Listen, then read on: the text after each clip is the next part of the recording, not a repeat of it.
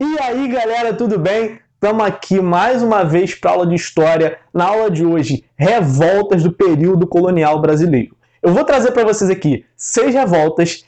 É óbvio, essas não devem ter sido as únicas revoltas de um período que compreende mais de 300 anos, mas elas são as de maior repercussão. As revoltas do Brasil colonial, cara, elas têm muito a ver com o tema das últimas aulas, tanto de Brasil e até quanto de história geral, né? É, as revoltas elas têm muita ligação com a União Ibérica, com, a com as invasões holandesas, expulsão dos holandeses, é, é, restauração portuguesa. Por quê? Porque tudo isso, como eu já falei para vocês na aula de economia mineradora, na aula de entradas e bandeiras, isso gera uma crise no sistema econômico de Portugal, porque é, Portugal tem muito gasto, é, guerra para expulsar os holandeses, guerra para retomar é, é, a coroa portuguesa, é, e aí você tem a indenização paga aos holandeses depois da guerra, e aí os holandeses começam a produzir açúcar nas Antilhas, cana no caso, e esse açúcar antilhano faz com que o preço do açúcar brasileiro decaia. Isso faz com que a principal fonte de renda de Portugal acabe. Sendo assim, Portugal é, faz um aperto no que era o pacto ou exclusivo colonial. A gente não falou muito para vocês sobre isso, mas o pacto colonial ele era um instrumento legal, né, da lei, que falava o seguinte: o monopólio do comércio com a colônia é da metrópole. Hoje em dia a historiografia discute muito, né, se esse isso era tão exclusivo assim, se era tão rígido. Mas o que a gente tem hoje que eu posso falar para vocês é que havia esse exclusivo, esse monopólio, e quando você tem um monopólio, o que, que você tem que lembrar? Você tem tudo que você faz comércio, você faz só com uma pessoa. Então, essa pessoa, ela vai pagar o preço que ela quiser. Ainda mais numa relação de poder, essa pessoa estando acima de você. Metrópole, colônia. Sendo assim, a metrópole compra da colônia itens é, mais básicos, manda para a colônia itens manufaturados. Compra pelo preço que quer, vende pelo preço que quer. Ou seja, isso é uma relação muito desigual inclusive uma relação bastante autoritária. É, sendo assim, o pacto colonial ele fica cada vez mais autoritário, cada vez mais ele exige da colônia à medida que a metrópole está em crise. E aí, né, para fazer a diferenciação das revoltas, existem dois tipos de revoltas: as revoltas nativistas e as revoltas separatistas. As revoltas nativistas e separatistas, elas têm é, um, um apelo, né, reivindicações e causas econômicas. Só que as revoltas separatistas ainda tinham um componente político que era o quê? Essas revoltas queriam a separação ali da sua região em relação à colônia, a independência, e nas duas que a gente vai ter aqui no Brasil, a gente tem a, a, o desejo de se instaurar uma república. Mais para frente, quando eu falar delas, eu vou explicar por quê. Mas eu vou começar falando primeiro das revoltas nativistas, que elas têm maior número. É, as revoltas nativistas ocorrem por diversos motivos. Como eu disse para vocês, tem tudo a ver ali com a crise que Portugal passa no século XVII. Não é à toa que a primeira das revoltas ocorre no final do século XVII, que é a revolta dos Beckman, que é a que eu vou falar aqui primeiro, e o resto das que eu vou falar, o resto das, das seis, das cinco que restaram, ocorrem todas no século XVIII e elas têm muito a ver com a mineração, com o deslocamento do eixo econômico do Nordeste para o Sudeste, ou seja, tem tudo a ver com o que eu já falei para vocês nas outras aulas de economia mineradora, de é, entradas e bandeiras, coisas que a Ana falou para você lá quando, vocês quando ela falou lá de, de é, é invasões holandesas, Brasil holandês. E, bom, para falar principalmente da revolta, do, revolta de Beckman ou a revolta dos Beckman. Por quê? Porque os líderes dessa revolta foram dois irmãos que eram homens bons, né? Os homens bons portugueses que vinham para cá cuidar de uma região ou viver de, de ganhar dinheiro com a região, fazer comércio com o que eles ganhavam dali. Esses homens bons eram Manuel e Tomás Beckman. É, para entender um pouquinho essa revolta, você tem que voltar um pouquinho no tempo, lá para o período da União Ibérica. É, a gente falou para vocês que diversas nações tentaram invadir o Brasil nesse período. Os holandeses foram que tiveram mais êxito. Mas franceses, ingleses, outras nações também tentaram invadir o Brasil. E os franceses se estabeleceram ali no Maranhão. Só que ali no Maranhão, cara, é, os, os portugueses né, conseguiram expulsar, ainda era período de União Ibérica, e se eu não me engano é Felipe II ainda, ou Felipe I de Portugal, que ordena o seguinte, criem um estado aqui, né, uma região administrativa, nesse local, no Maranhão. E aí se cria ali no Maranhão uma região administrativa para exatamente é, ter o cuidado da região e não ocorrer mais invasões. Mas só uma coisa, não pensa que esse Maranhão que eu estou falando é o Maranhão que existe hoje. Esse Maranhão, lá do século XVII, englobava ali desde o Ceará até a região amazônica. Era enorme, era, uma, era um lugar enorme e que, naquela época, você tinha uma difícil administração. E o que, que acontece? É, por ser uma região enorme e que não tinha é, é, é, ocupação ainda, era uma região que tinha pouco comércio, era uma região que tinha pouca atividade econômica e, por ter pouca atividade econômica, tinha pouco acesso a escravos. Sendo assim, os primeiros dos conflitos que existem entre os colonos ali da região são com os jesuítas. Por quê? Porque eles não tinham dinheiro para comprar escravos, então eles escravizavam índios. E se você lembrar, os jesuítas não permitiam que índios fossem escravizados, por mais que eles submetessem ali os índios a quase com um trabalho escravo, só que em nome deles, né? Mas deixa isso para outra, outra conversa. E aí, cara, para piorar essa situação, em 1680, se eu não me engano, Portugal é, bota ali a Companhia de Comércio do Maranhão. É, isso já é uma ação que tem a ver com outras ações do governo português para tentar fornecer escravos para a região. E a Companhia de Comércio do Maranhão ela tinha um monopólio do comércio com aquela região, os comerciantes daquela região, e ao mesmo tempo ela devia se encarregar de levar escravos para a região. Ela nunca, ela nunca chegou a conseguir né, levar o número de escravos, se não me engano era 100 por ano, que era pedido. E o que acontece é, é, é de fato, né, em realidade, é que essa companhia era um órgão do governo na região para reforçar o pacto exclusivo colonial e, por Portugal estar tá vivendo uma situação de crise, acabava transferindo essa crise para a região.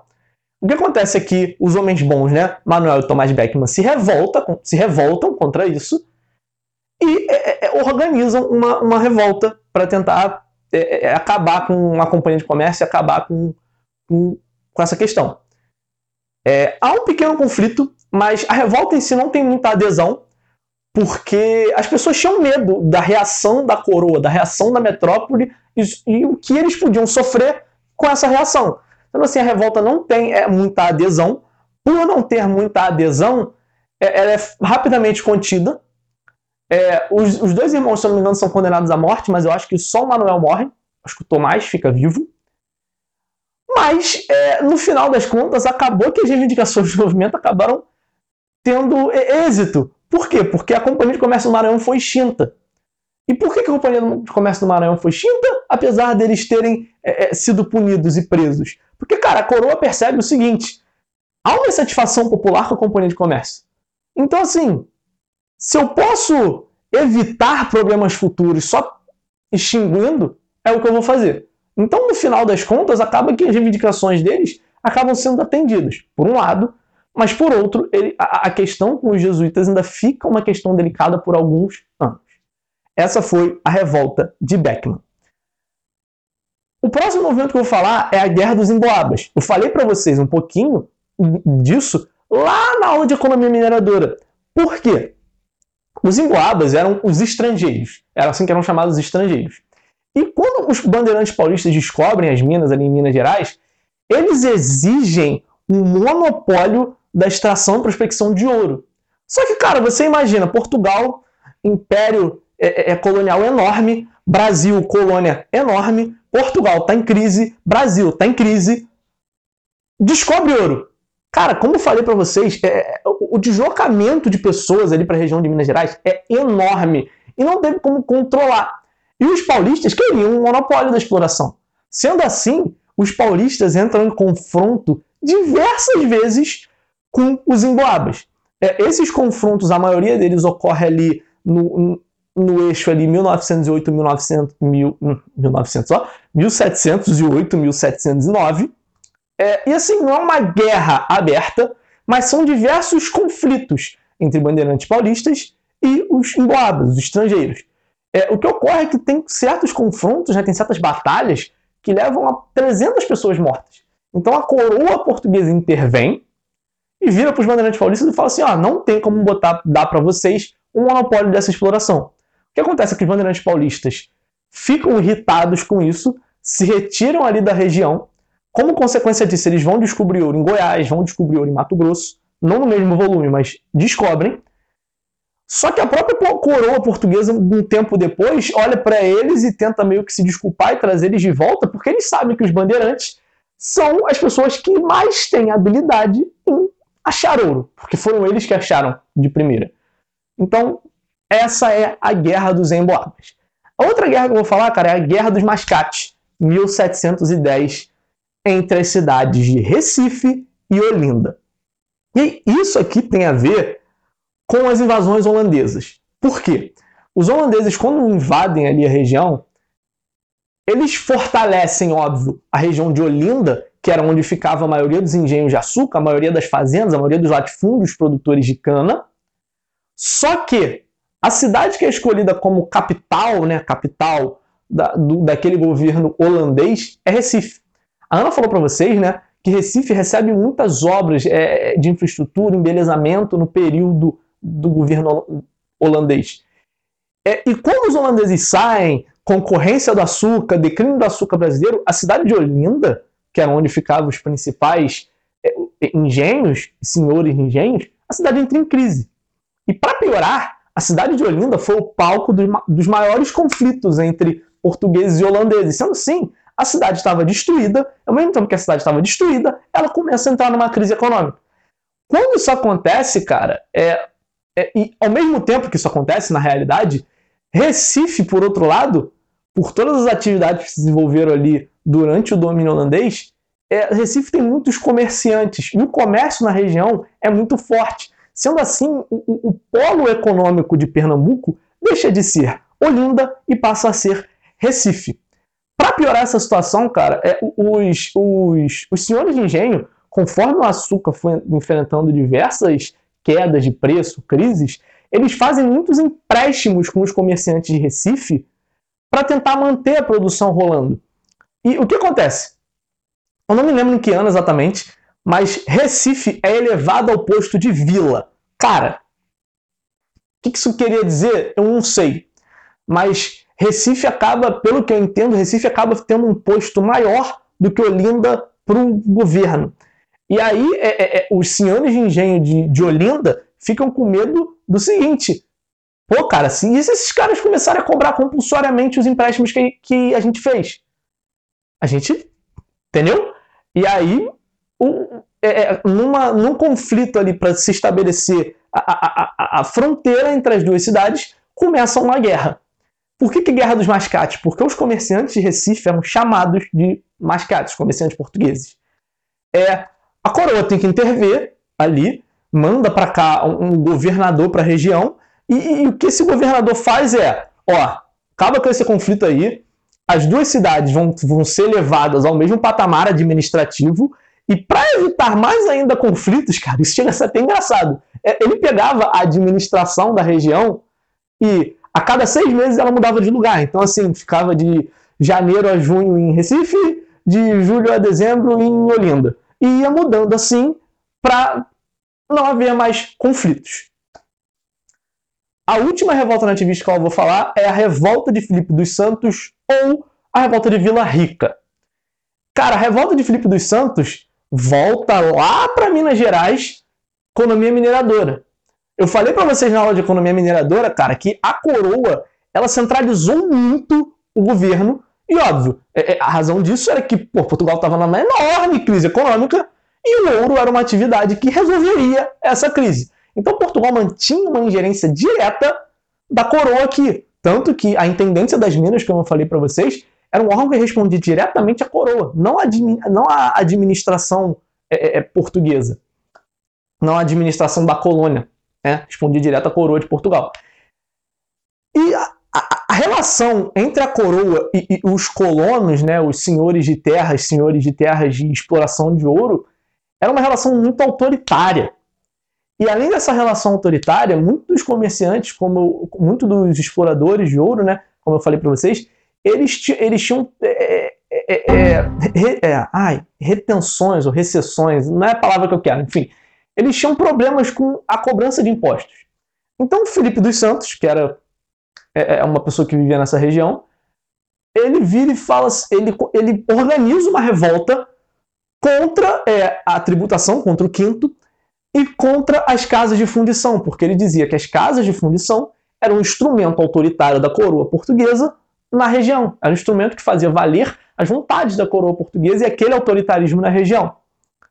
É, a revolta é rapidamente contida, exatamente por estar numa região onde a coroa portuguesa tinha muita ingerência, a coroa portuguesa tinha muito cuidado. E aí o que acontece? É, o Filipe dos Santos ele é preso e enforcado. E assim que é o desfecho dessa revolta, a revolta de Vila Rica. E aí, falei das revoltas né, nativistas, agora vou passar para as revoltas separatistas. É, eu vou falar primeiro da Inconfidência Mineira, que deve ser a que vocês mais conhecem. Certamente vocês já ouviram falar por causa do Tiradentes, por causa do feriado nacional. E o que, que foi a Inconfidência Mineira, cara? É, para entender primeiro a Inconfidência Mineira, a gente tem que entender, a gente tem que lembrar, né, no caso, de um acontecimento que teve em Portugal, em Lisboa, em 1 de novembro de 1755. Teve um enorme terremoto. Depois desse terremoto, você teve um incêndio e depois e além disso, né, você teve um tsunami. Então, cara, Lisboa foi completamente destruída. E a reconstrução de Lisboa durou séculos, séculos. Não foi algo rápido. E sendo assim, cara, a, é, é, a coroa ela começa a cobrar impostos de, de do Brasil mais, né, para conseguir reconstruir Lisboa. Esse período também era o período do governo do Marquês de Pombal, que a Ana falou para vocês.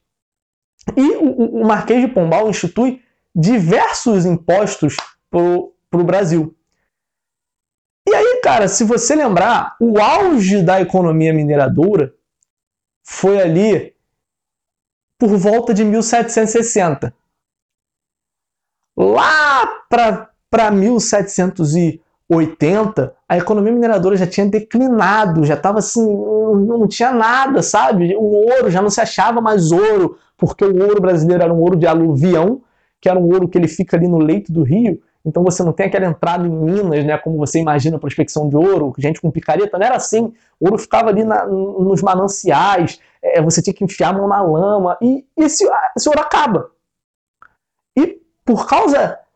E isso, aliado a Portugal cobrando mais impostos, gera uma revolta entre as pessoas da região de Minas Gerais, porque, cara, é, tem cada vez menos ouro, e a administração está é, cobrando mais da gente, sendo que a gente não consegue é, é, é, é ter ouro. Então, a partir ali de 1780, cara, começa a se organizar uma, uma conspiração. É, e essa conspiração, cara, era uma conspiração de elite. Era, era um movimento da elite da região e o, mais, o mais humilde né, dos, dos revoltosos era exatamente o Tiradentes. Joaquim Xavier. Não lembro o nome do Tiradentes. Joaquim José da Silva Xavier. Ele mesmo, Tiradentes. É, ele era o mais humilde dos inconfidentes. O que acontece é que o movimento se organiza para fazer uma revolta só que o que acontece? É, ele fica ali sendo postergado, organizando, organizando, organizando.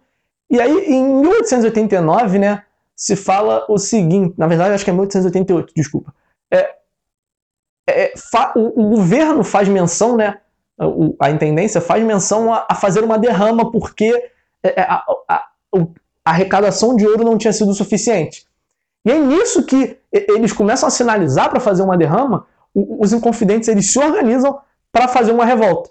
Só que essa revolta ela nem chega a acontecer. Por quê? Porque ela é delatada. É, se eu não me engano, a intendência das Minas recebeu cerca de seis delações, a, a, a que a gente conhece é a do Joaquim Silvério dos Reis, que ele delata o movimento. É, e o que se sabe dele? Ele tinha dívidas com a, a Intendência das Minas sobre pagação, de, pagação ó, sobre pagamento de tributos. E essas dívidas dele são perdoadas a partir do momento que ele revela é, é, esse, esse movimento. É, o que acontece é que muitas pessoas são condenadas, muitas pessoas são condenadas, só que é, a rainha Maria I ela, ela concede é, perdão para quase todos, menos para uma pessoa, para o Tiradentes. O Tiradentes, cara, ele recebeu uma punição exemplar. Ele foi enforcado, depois disso ele foi esquartejado e as partes do corpo dele foram espalhadas pelaquela estrada real que ligava Minas ao Rio. Então ele teve o corpo mutilado e espalhado. A cabeça dele ficou no centro da praça central de Vila Rica. É, e sumiu alguns dias depois, ninguém sabe qual foi qual o paradeiro da cabeça do Tiradentes. É, como eu falei para vocês lá no começo, é, a Inconfidência Mineira era uma das revoltas separatistas. E ela tinha o componente político de querer a separação da região e instaurar uma república ali. E de onde é que vinha a inspiração para isso? Do iluminismo. A Ana falou para vocês sobre o iluminismo. E cara, o iluminismo, ele tinha essas ideias liberais, ele era contra o antigo regime. Então, ele tinha esse viés republicano. Sendo assim, é, é, é os inconfidentes, eles tinham esse viés e eles esperavam, inclusive, ter apoio dos iluministas. Outra coisa que, que estimula também o movimento é uma coisa que acontece em 1776, nos Estados Unidos, a independência das 13 colônias, que viram né, Estados Unidos. É, é essa independência é, é dá para eles é, é, o sinal, ó, podemos aqui fazer um movimento de caráter republicano. É, essas eram as duas grandes influências para esse movimento ter esse caráter separatista e republicano. Só que lembra de uma coisa: era um movimento de elite. E se era um movimento de elite, eles não tinham uma proposta bem definida sobre a questão da escravidão. É, ao que relatos, né? Tem inconfidentes que queriam o fim da escravidão, tem inconfidentes que não queriam. Então eles não tinham uma, uma clara, é, é, é de um claro direcionamento para isso, mas por ser um movimento elitista, né, de elite, a, a gente não tem certeza se eles queriam isso e o que a maioria das pessoas prega é que não queriam, né? A maioria dos especialistas. É, e por último, o outro movimento separatista que é a conjuração baiana.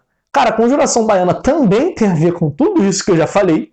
Vocês têm que lembrar que na década de 1760, a transferência da capital de Salvador para o Rio de Janeiro, exatamente para ficar mais perto das minas, para ficar mais perto ali da fiscalização sobre o ouro. E por causa disso, cara, Salvador, que era a capital, fica totalmente abandonada. E além de ficar abandonada, cara, Salvador começa a vencer uma crise de desabastecimento. Por exemplo, não tinha carne. É, você tinha muitos ataques a, a, a carreatas, né, que, que traziam carne de outras regiões, e essa carne estava sendo direcionada, óbvio, para as elites para os colonos, para os homens bons da região. E é, muitas dessas carretas eram atacadas para roubar a carne e distribuir para a população, cara. Então Salvador vivia uma, uma, uma crise muito grande. E Salvador também é, era um lugar onde você tinha muitos negros livres. E eram negros livres que trabalhavam, que faziam parte da classe mais baixa da população e trabalhavam com diversas, diversos serviços de mais, de mais baixa é, é, especialização técnica. É, essa conjuração, a conjuração baiana, também é conhecida como a revolta dos alfaiates. Por quê? Porque muitos deles eram alfaiates, que era uma, uma posição né, mais baixa. E, e qual é o grande, a grande, a, o que faz essa revolta ser tão é, é, visada assim? É, eles tinham apoio em ideais iluministas, sim, mas eles tinham influência principalmente do haitianismo. O que, que era o haitianismo? Cara, o Haiti era uma colônia francesa que na década de 1790 é, consegue sua independência. Só que o Haiti, cara, era é, tinha, tinha mais de 300 mil negros no Haiti. Então são os negros do Haiti que tomam o poder. E, cara, Salvador era, e se eu não me engano ainda é, até hoje, 2020, o lugar, a região com mais negros fora da África. E, cara, é, eles se inspiravam no haitianismo, e isso faz com que a coroa portuguesa tenha medo. Por quê? Você, cara, você tem a cidade com o maior número de negros fora do continente africano. A região, no caso. Se esses caras fazem uma revolta, implantam uma república, e uma república que, óbvio, por ser, por eles serem negros livres, é, pregava o fim da escravidão, eles claramente pregavam isso, o fim da escravidão, qual é a repercussão que isso pode ter dentro da minha colônia? Que tipo de revolta isso pode gerar dentro da minha colônia? Então, assim, o movimento é massacrado e as lideranças do movimento são presas, alguns são mortos. O principal ponto desse movimento era exatamente isso: ser um movimento de negros, ser um movimento que englobava as classes mais baixas da população. Tá bom? É. Enfim, falei de todas elas. Percebam, né? Sempre gosto de fazer essa recapitulação no fim da aula. Percebam o quanto essas revoltas não têm a ver com tudo que eu falei. Você vê revolta do revolta lá dos Beckman, tem a ver com as invasões estrangeiras durante o período de, de, de, de União Ibérica e depois tem a ver com o arroxo do exclusivo colonial. É, Guerra dos Emboabas tem a ver com a descoberta de ouro. É, Guerra dos Mascates tem a ver com o declínio do açúcar. É, Revolta de Filipe dos Santos, Revolta de Vila Rica, tem a ver com a tributação ao autoritarismo da coroa na região das Minas Gerais. A Inconfidência Mineira tem a ver com os mesmos motivos e ainda tem uma influência do iluminismo, da, da independência das 13 colônias. É, é Conjuração Baiana, um movimento de, de, de, de movimento de massas, né, das massas mais da classe mais baixa da população, que tem tudo a ver com a mudança da capital de Salvador para o Rio. Isso tem a ver com a descoberta de ouro. Sabe? Então, vê como tudo isso se interliga. Vê como não é. Essas revoltas não são pontos soltos. Tá tudo ligado a eventos, a uma sequência de eventos, óbvio, que aconteceu há tempos atrás. Sabe? E bom, essa é a aula de revoltas. Espero que vocês tenham gostado. Espero que eu não tenha me embolado muito, porque é um tema com muitas variáveis. E bom, é, se você está aí vendo a gente no YouTube, no podcast, sempre um prazer. Segue a gente no Instagram. E para a galera que já está aqui no Instagram, espero que vocês estejam gostando desse conteúdo. Um beijão. Essa foi a aula mais longa que eu gravei. E bom, tchau, tchau, galera.